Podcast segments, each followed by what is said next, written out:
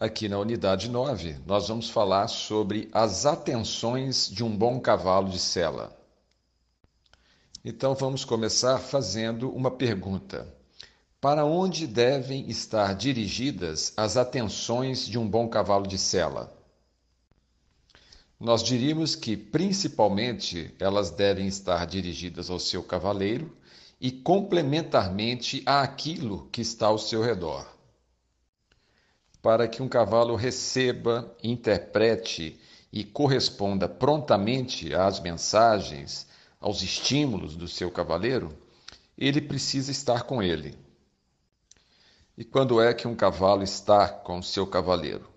Quando o foco principal das suas atenções está dirigido para o seu cavaleiro e para os estímulos que ele irá transmitir. A segunda pergunta seria: como é que nós deveríamos proceder para trazer as atenções do cavalo para nós? A resposta seria: estarmos com as nossas atenções sempre dirigidas para o nosso cavalo. E o que é que significa estarmos atentos ao nosso cavalo?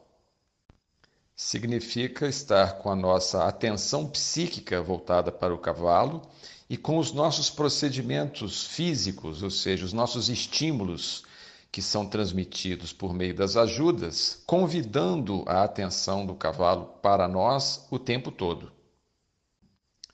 Se o cavaleiro assim procede, o cavalo vai se condicionar a estar com as suas atenções voltadas para nós.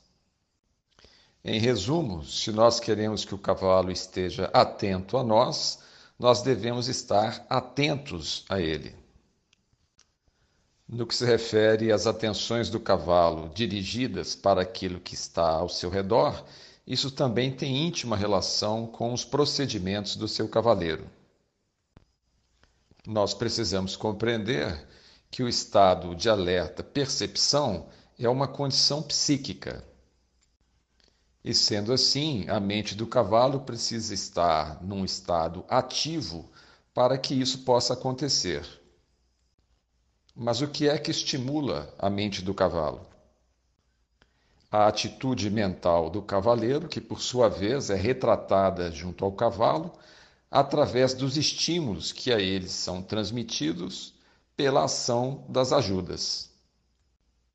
Vamos recorrer a um exemplo bastante simples para nós ilustrarmos essa questão. Imaginemos que nós estejamos cavalgando, mas que as nossas atenções psíquicas estejam voltadas para um assunto alheio àquilo que está acontecendo naquele momento. A partir do momento que o cavalo percebe que nós não estamos psiquicamente com ele, ele começa a dispersar. E agora o seu interesse começa a se voltar para as suas necessidades vitais. De tal modo que daí a pouco o cavalo começa a querer pastejar, prestar atenção aos animais que estão ao seu redor ou que se apresentam ocasionalmente no seu campo de visão e assim por diante. É como se o cavalo estivesse nos dizendo: Bom, se você não quer estar comigo, então eu vou cuidar dos meus interesses. E não é em vão que se costuma dizer: a verdadeira conexão entre homem e cavalo se dá por vias neuromotoras para que a mente e o corpo do cavalo estejam com o cavaleiro, a mente e o corpo do cavaleiro precisam se fazer presentes junto a ele.